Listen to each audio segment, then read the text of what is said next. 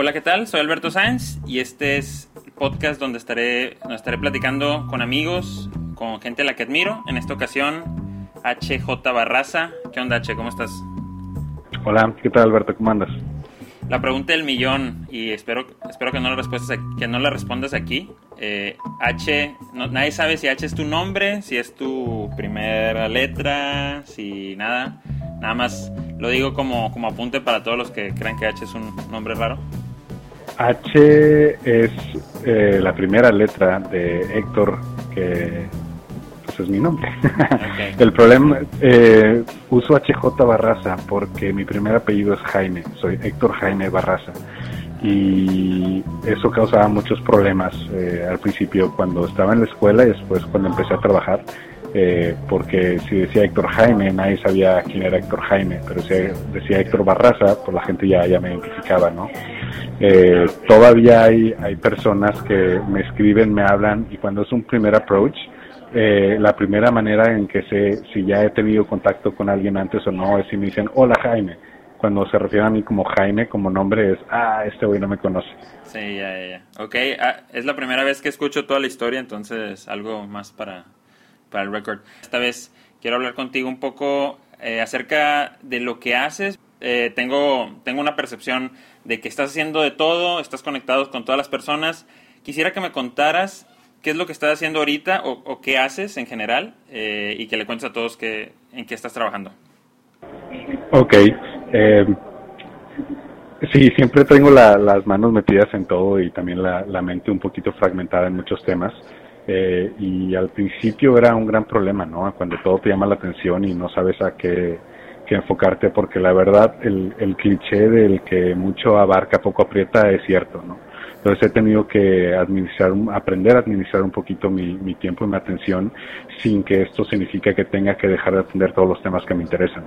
Eh, ahorita hago tres cosas principalmente. La que ocupa el 80% de mi tiempo es Conovo, que es una fábrica de empresas sociales que empezamos a partir de diciembre y al final de este año ya vamos a lanzar las primeras dos empresas. Eh, la segunda es Humana, que es por la que la mayoría de las personas ah, me conocen. Humana empezó como un sitio de crowdfunding para non-profits, que fue un rotundo fracaso, épico. Eh, creo que ya he platicado la historia varias veces y si no, pregúntenme y les comparto todo lo que aprendimos. Eh, después de cerrar el sitio de crowdfunding, lo convertimos en una consultora de impacto social para corporativos y hoy en día hacemos algo muy similar a la consultoría, pero en lugar de que consideremos a las corporaciones nuestros clientes, los vemos como nuestros socios de negocio que nos ayudan a generar un impacto social positivo. Y la tercera eh, son muchos pequeños pet projects que les dedico una o dos horas a la semana. Eh, uno de ellos es la comunidad de innovación social que en Facebook, eh, alguno que otro pequeño sitio como el impactosocial.co y demás cositas, ¿no? Me, encanta estar aprendiendo todo lo que puedo, desde, no sé, programar arduinos, que lo, lo, lo tuve de moda hace como dos años. Eh, ahorita estoy aprendiendo responsive uh, web design.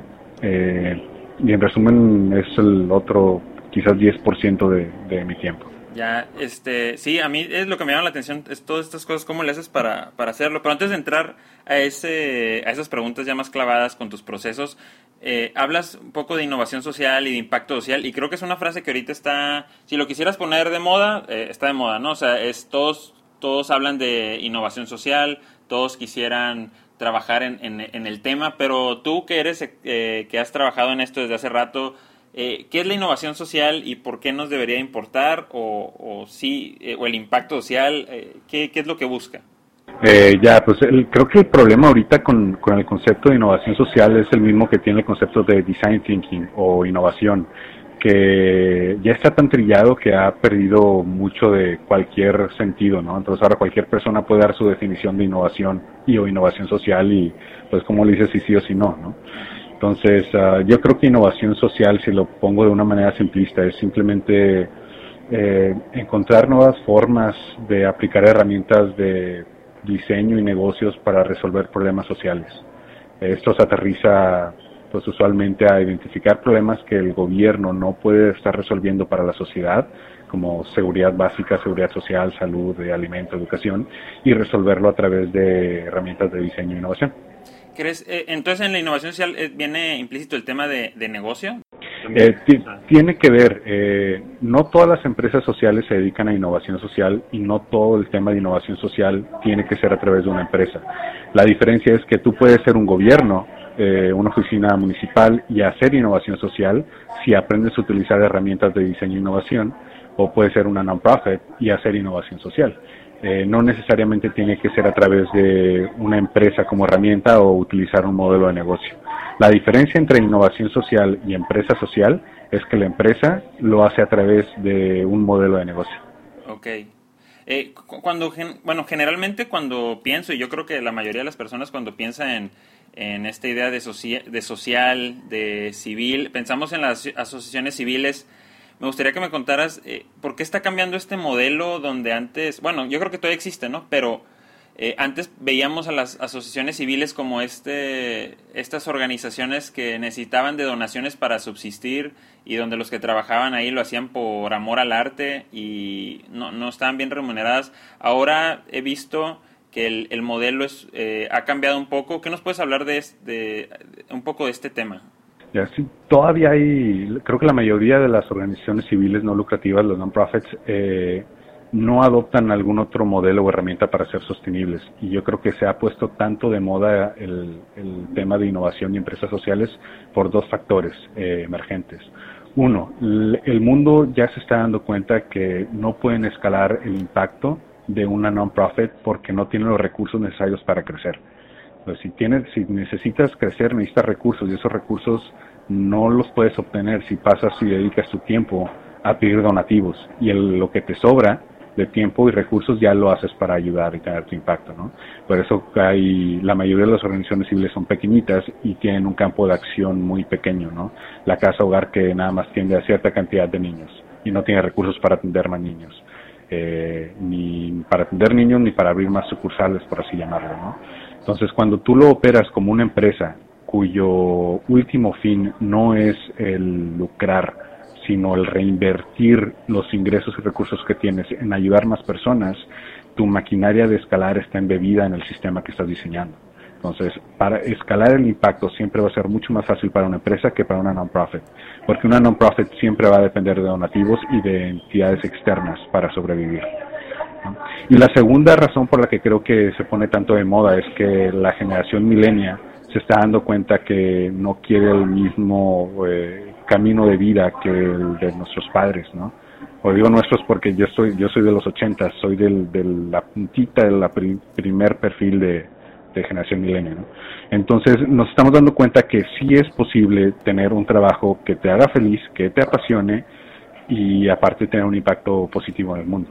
Claro, y creo que esto es lo más, este, como dices, ¿no? Por esto se puso de moda. Al final de cuentas, eh, esta generación se ha, se ha volcado a buscar proyectos que no solo le reditúen, sino que también le hagan contar una historia, le hagan sentirse vivo al final de cuentas, ¿no? Y, poder presumir que, que, lo que están haciendo es parte de algo más grande. En, eh, para las personas que todavía no, a lo mejor todavía no les queda muy claro qué puede ser innovación social, ¿hay algún ejemplo, el ejemplo más claro de, de algún proyecto de este tipo que, que puede decir, el más famoso o alguno que a ti te guste, que digas así funciona y, y así, así genera valor y así genera dinero? Ya, pues el más famoso yo creo que es el, el Grameen Bank, el banco de microcréditos de Mutmat Yunus, que tiene un premio Nobel de la Paz. Eh, microcréditos es a personas que no están bancarizadas o que un banco tradicional no les quiere prestar dinero. Eh, una institución de microfinanzas o de microcréditos les otorga un préstamo. Curiosamente, el, el prestarle dinero a estas personas que no tienen cómo respaldar el préstamo resultó ser el, el, modelo de negocio más rentable para los bancos. Los bancos de, de, microcréditos son los más rentables del mundo. En México tenemos a Compartamos Banco, que es de Ignea, un grupo de inversión de impacto. Eh, creo que está en el resto de Latinoamérica y pues es el modelo más famoso, ¿no? Es un modelo muy bueno porque permite a las personas escapar de un ciclo vicioso de pobreza, porque las personas que no tienen los recursos para vivir tienen que vivir de prestado y los intereses les cobran mucho, ¿no? En México es el caso de los que piden créditos a FAMSA y esos banquitos que son eh, paguitos chiquitos para pagar poquito, pero a largo plazo te terminan cobrando seis veces lo que realmente valen las cosas, ¿no? Eh, uno que me gusta más en realidad, eh, de hecho es de, en México es de un regio, se llama Javier Lozano, tiene un modelo que se llama Clínicas del Azúcar eh, y atiende a personas con problemas de diabetes. ¿no? El problema que, perdón, el problema que Javier Lozano se enfrenta y como muchos otros emprendedores sociales es que como la gente no termina de comprender que es una empresa social, le dicen no, tú ganas dinero, tú eres una empresa, tú no eres empresa social. Eh, entonces la gente todavía tiene la idea de que si haces dinero no no puede ser una empresa, no puede ser social, que el social es el golpe de pecho, el no gano dinero, el me sacrifico y cosas por el estilo, ¿no? Y cuando le dices a las personas, no, sí gano dinero, pero tengo un impacto social positivo, el empresario tradicional dice, ah, entonces yo genero empleos, también soy empresa social. Pues no, espérame, cabrón, porque tu, tu objetivo principal es meterte más dinero a la bolsa una empresa social se mete dinero a la bolsa, pero como consecuencia de, tener un impacto social positivo. Ok, en este, por ejemplo, en este modelo, el último que dices, eh, ¿cómo genera ingresos en ese modelo específicamente? Él es una clínica ah, de servicios médicos de salud, como cualquier otra clínica. La única diferencia es que él atendía a, atiende perdón, a una población vulnerable a un precio que la población puede pagar. Entonces, se trata, cualquier empresa social se trata de incluir y dar seguridad y bienestar a una persona que cae fuera de una red de seguridad, ya sea porque el gobierno no los puede proteger o porque económicamente no tienen acceso a eso.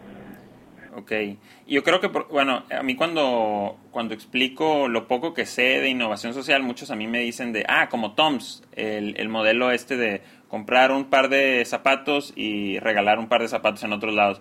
Para ese tipo de, de proyectos como, como el de Toms, donde, donde sí, eh, tienes como un cliente que es que le interesa la moda, que le interesa un poco este estilo de vida, eh, no sé, ¿no? Como ir a comprar tus, tus zapatos de 50 dólares, eh, pero por otro lado regalan y ayudan a a, lo mejor a personas que lo podrían necesitar. Ese tipo de modelos, tú, tú que conoces más, ¿cómo lo ves? Y si realmente es, tan bueno como dicen, o tenemos que tenerle cierta cautela a, creer en ellos. Sí, Toms fue muy criticado al principio por su modelo, eh, y con razón, pero después de que lo arreglaron, creo que el impacto que tiene es muchísimo mayor. El modelo de compra uno y regala otro tiene un vicio y una virtud muy grande. El vicio es que al final del día tú estás regalando cosas. Y cuando tú regalas cosas, eh, no permites que las personas se paren eh, por sí mismas, ¿no? que sean independientes. Los vuelves dependientes de un sistema en lugar de, ayudarles a salir adelante. Entonces, un ejemplo es, si yo te regalo a una, una comunidad que no tiene zapatos, yo le regalo zapatos, eh, probablemente le estoy quitando empleo al único zapatero que iba a haber en la región. Y no hay un derrame económico, no, no hay bienestar más allá de la persona que, que tiene el zapato y ahora va a depender toda la vida de que él esté en un zapato. Y si un día yo ya no le puedo dar zapatos porque no vendí otro en Estados Unidos, pues ya se jodió la persona. Entonces en realidad no resolvió el problema, nada más pospuse una, un problema inevitable. Entonces, ese es el gran problema que le criticaban a Toms, pero lo arreglaron de manera muy inteligente. Yo creo que ha sido un buen modelo de aquí en adelante para el modelo de Buy One, Give One. Eh, Toms, con el dinero que, que recaudan de los zapatos que venden en Estados Unidos, ya no regalan directamente un zapato a alguien que lo necesitaba como lo hacían al principio. En cambio, toman esos recursos y lo invierten en las, eh, regionalmente para que ahí se produzcan los zapatos y ahí se puedan distribuir. Entonces, no sé qué porcentaje realmente lo regalan ahorita a la población final y qué, o qué porcentaje lo financian o, que, si alguien tiene que pagar. Lo que sé que arreglaron es que ahora todo ese dinero lo llevan directamente a Argentina, que creo que es donde empezaron, y ahí empiezan a generar empleos y riqueza y producción y comprar materiales. Entonces hay un derrache económico, generación de empleos y eso genera bienestar. Ok, y sí, o sea, el, el cambio porque sí, a mí me habían dicho esa primera parte, ¿no? O sea, como este modelo, yo no, yo no, yo no conocía cómo había cambiado, pero sí tiene mucho más sentido ya que, ya que viste los problemas iniciales, ¿no? A lo mejor no estás dando valor a mediano o largo plazo y el, y el cambio de TOMS es, para poder realizar eso, ¿no? Claro, que, que al final del día ese es el problema de las non-profits. Más allá del, del, de recibir donativos, el, objeto social, la misión, el propósito de una organización civil nunca es resolver un problema, erradicar el problema. Es simplemente dar aspirinitas. Atiendo el caso de los orfanatorios, ¿no? que es muy fácil de explicar. Eh, un orfanatorio no trata de resolver el problema de que haya niños sin familia y sin hogar el problema, el problema que ellos resuelven es, este niño que tengo aquí, voy a atenderlo mientras eh, es niño hasta que llegue a ser adulto. Pero no se para a pensar, oye, ¿cómo voy a hacer los próximos 10 años para que ya, ya no haya niños en la calle? Entonces, es, es, un poquito eh, una mentalidad de planeación a largo plazo y administración de recursos. ¿no? Realmente, cuando te sientes a pensar, ¿cómo puedo resolver este problema de manera si posiblemente permanente y la forma más eficiente con los recursos que tengo, siempre termina diseñando una empresa. Okay. Bueno, y ahora... No una no perfecto. No, sí, creo que queda mucho más claro y ya un poco más eh, con, con, esta idea de qué es innovación social y cómo puedes impactar eh, con lo que explicaste creo que es mucho más claro. A mí me gustaría ya ir más directamente a, tu persona, o sea, a mí me interesa mucho tu historia, porque a mí cuando, cuando tú me platicas que tienes este fondo, ese trasfondo que es más técnico, a lo mejor empezaste a estudiar eh, carreras que tenían que ver con eh, sistemas, tecnología, eh, no me acuerdo bien cuáles cuáles fueron los que los que los que empezaste a estudiar pero que ahora eh, tu rol eh, es más como una referencia en cuestión de, de esto de estos trabajos de innovación social de impacto social. Cómo le haces tú o cómo le hizo H H tú, este para llegar de, de, esa persona que estaba que estaba en ese mundo más técnico y ahora a este ecosistema de emprendedores sociales o de impacto social ya pues yo creo que todo empezó en la uni, en la UAN de Nuevo León, la universidad pública, y entré a estudiar industrial y sistemas. Y a los tres meses me di cuenta que no era la universidad ni la carrera para mí. Eh, no era lo que yo, yo pensé. Muy típico de un milenio. Toda mi familia siempre... No sé todavía qué onda, eh, o no. Sí, el, vamos a ver. Sí, la verdad, yo entré a esa carrera, no, no sé ni por qué decidí esa carrera, la verdad. Yo creo que como la mayoría de mi generación del TEC, nos íbamos por la carrera más popular ¿no? Entonces yo me acuerdo, después me cambié al TEC, pero yo me acuerdo que los congresos del TEC y los presupuestos de, las, de los, ¿cómo se llaman esas asociaciones de alumnos? En, el TEC, lo industrial eran cosas obscenas en comparación de, las otras carreras, porque tenían mucha masa crítica, era la, todas las personas entraban en esa carrera, industrial y sistemas. ¿Por qué? Porque le dijeron sus papás, porque lo que dijeron que había trabajo, porque les iba a abrir opciones, bla, bla, bla, bla, bla, ¿no? Entonces, yo sin pensarlo dije, ah, parece bueno y en ese entonces yo no tenía dinero para pagar el TEC. Entonces, bueno, fui a la UNA y me di cuenta que no, no era para mí ni la universidad ni la carrera. Entonces me di baja y empecé a trabajar. Eh, yo estaba en eso que quería estudiar en el TEC porque toda mi familia siempre había estado ligado con el TEC, alumnos, profesores, eh, staff, bla, bla, bla. Entonces eh, aprendí en mi casa a programar, bajé una copia pirata de Visual Basic 6 en ese entonces y aprendí a programar en mi casa. Eh, conseguí trabajo y cuando ya gané lo suficiente, me metí al TEC a, aprender cosas, ¿no? Entonces, eh, desenamorado de, de, industrial y sistemas, dije, ¿qué puedo estudiar aquí que me permita tener un buen balance entre ser estudiante de tiempo completo y mantener mi trabajo de, sistemas? voy a entrar a sistemas computacionales. Eh, ¿Por qué? Pues porque pues, se me va a hacer fácil, ya sé programar, o sea, lo que me interesa, se me da y pues va, ¿no? Eh, error, terrible error, fue una pendejada. Y la verdad, ahorita, de cinco años después, ya lo veo muy, muy sencillo. Yo me partía el lomo para ganar dinero, para dárselo al TEC, que la verdad eso es muy caro. Eh, le, pagaba el TEC para que me enseñara a programar. Entonces era un, era un ciclo cerrado que no tenía sentido. A ver, yo sé programar, trabajo programando, me dan dinero y se lo doy a alguien para que me enseñe a hacer algo que ya sé. Entonces, ahorita que lo veo ya años después, digo, pues sí, la culpa no fue del TEC, pendejo yo, ¿no? Claro. Ni modo. Entonces me di de baja y eh, yo creo que no me daba cuenta que yo era un alumno sumamente frustrado porque no tenía el control sobre lo que yo quería aprender y como yo lo quería aprender, ¿no? Te daban un menú específico de eso, lo, tu, tu conocimiento, las habilidades que necesitan, apréndelo, paso 1, 2, 3, 4 por semestres.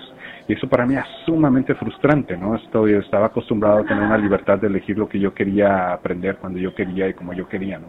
Pero ¿cómo terminaste en el tema de innovación social y esto de impacto humana? O sea, ¿cómo, cómo llegaste a Ah, va. ahí voy. Estaban estudiando sistemas y luego me di cuenta que en realidad los sistemas lo único que hacían era administrar datos y los datos cobran valor cuando los transfieres en conocimiento. Eh, dije, ah, realmente lo que a mí me interesa, me di cuenta, no son los sistemas y los datos y información, bla, bla, bla, me interesa la generación de conocimiento. Me di de baja de la carrera y entré a trabajar eh, como prácticas eh, al Centro de Sistemas de Conocimiento del TEC con Javier Carrillo. Eh, y ahí aprendí, puff, en un semestre de, ser practicante ahí aprendí más que en tres años que, que traté de ser alumno en el TEC. Y me gustó, el, me gustó el, tema de conocimiento y leyendo, informándome, me di cuenta que cuando tienes conocimiento y lo administras de manera adecuada, tienes una capacidad terrible para tener un impacto en el mundo, positivo o negativo, como tú quieras, ¿no? Y hay algo en nuestra generación que yo creo que crecimos viendo tanta, tantos estragos de, un capitalismo irresponsable, de una ambición irresponsable, de empresas y generaciones previas que traemos embebido el tenemos que arreglar esto. El, no queremos que el mundo termine hacia donde va. Entonces, de alguna manera se me dio ese match de, de a tratar de aprender cómo utilizar la generación de conocimiento para tener un impacto positivo. ¿no?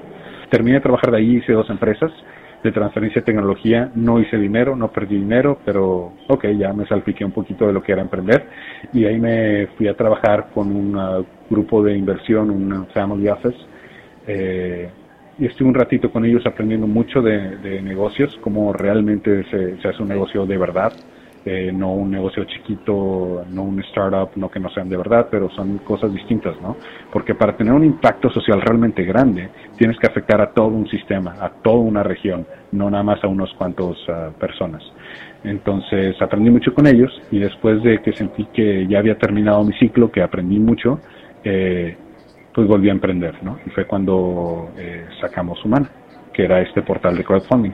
A mí, por ejemplo, de lo, de lo que dices y en general de los proyectos que, nos has mencionado, a mí me, llama mucho la atención cómo puedes malabarear tantos proyectos y a lo mejor unos tan, tan grandes. ¿Cómo les dedicas tiempo a todos? ¿Cómo, eh, cómo divides tu, tu día de trabajo, tu semana? ¿Cómo decides a qué proyectos prestarle atención? ¿Cuál es tu proceso, H, para iniciar un proyecto? Para empezar un proyecto es evaluar lo que es lo que va, el valor que va a generar, no únicamente monetario, ¿no? Es el, eh, va a generar nuevas herramientas o conocimiento para mí o para el equipo de trabajo. En cuánto tiempo puede tener este retorno de valor o de inversión. Eh, y sobre todo, qué es lo que se necesita para, para hacerse realidad. Entonces, los proyectos que a lo mejor se ven muy divertidos, como por ejemplo aprender eh, Responsive Web Design, Mm, a lo mejor el retorno de valor va a ser muy pequeño o probablemente nunca lo va a tener porque lo hago por hobby. Entonces le dedico una hora a la semana, dos horas a la semana. Conovo, por, eh, en cambio, que es este la, fábrica de empresas sociales, tiene un impacto mucho más grande. El retorno de inversión a lo mejor van a ser dentro de tres años, pero evidentemente es algo que se, se tiene que hacer. Eh, otra forma de evaluar también los proyectos en los cuales no dependen únicamente de mí es evaluar las personas con los que, los que se va a hacer.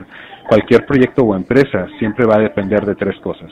Eh, personas, el producto o el output que va a tener y los procesos. Eh, puedes tener el mejor producto y el mejor proceso, pero si no tienes un buen equipo ya vale mal.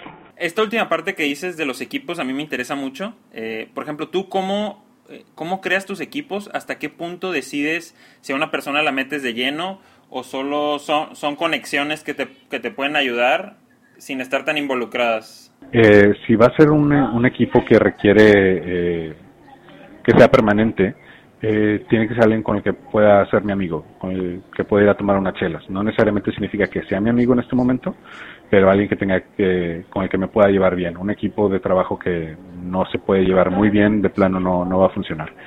Eh, la segunda muy importante es cada persona tiene que aportar algo distinto y que no alguien más no lo puede hacer.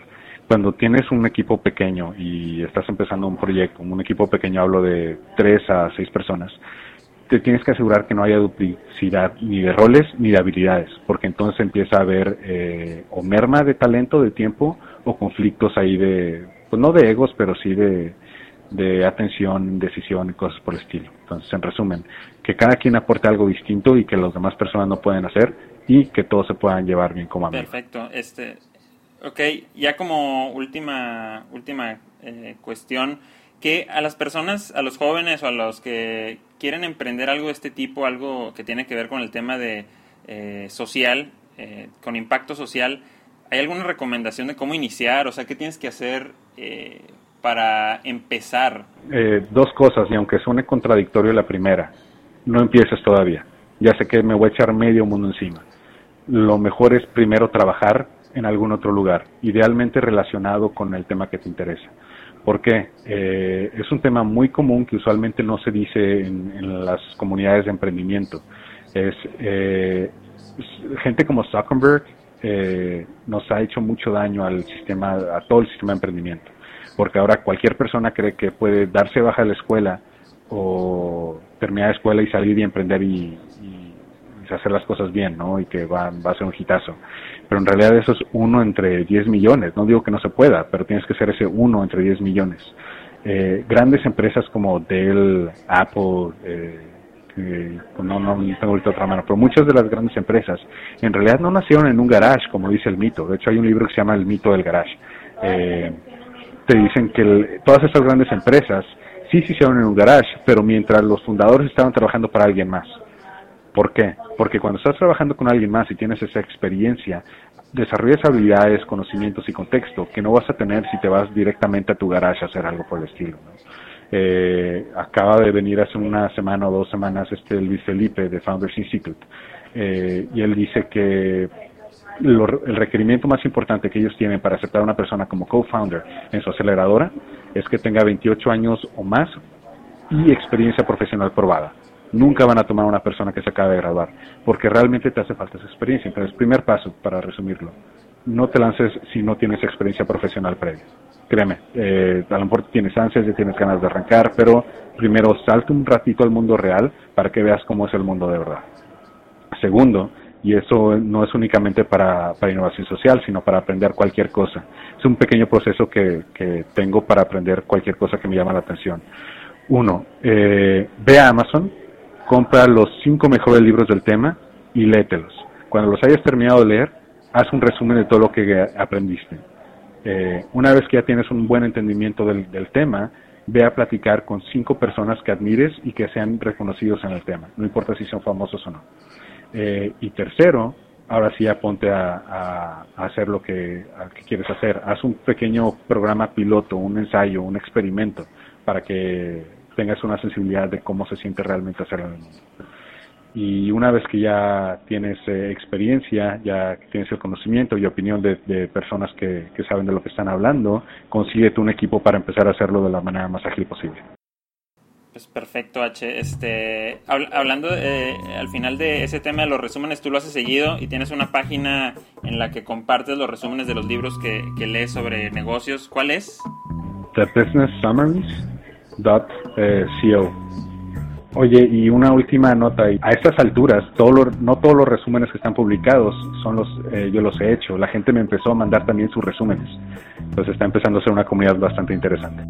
Ok, aún así lo voy a poner ahí en el, en el, como referencia para que vean que H lo que dice lo hace, no solo está alardeando. Este, y pues bueno, nada más, eh, con eso terminamos. Eh, muchas gracias H por darte una vuelta y poder platicar un poco acerca de la experiencia. Yo soy Alberto Sáenz y con ustedes estuvo HJ Barraza, Héctor Jaime, no es, no es su nombre, es su apellido. Este, muchas gracias, man. Un abrazo.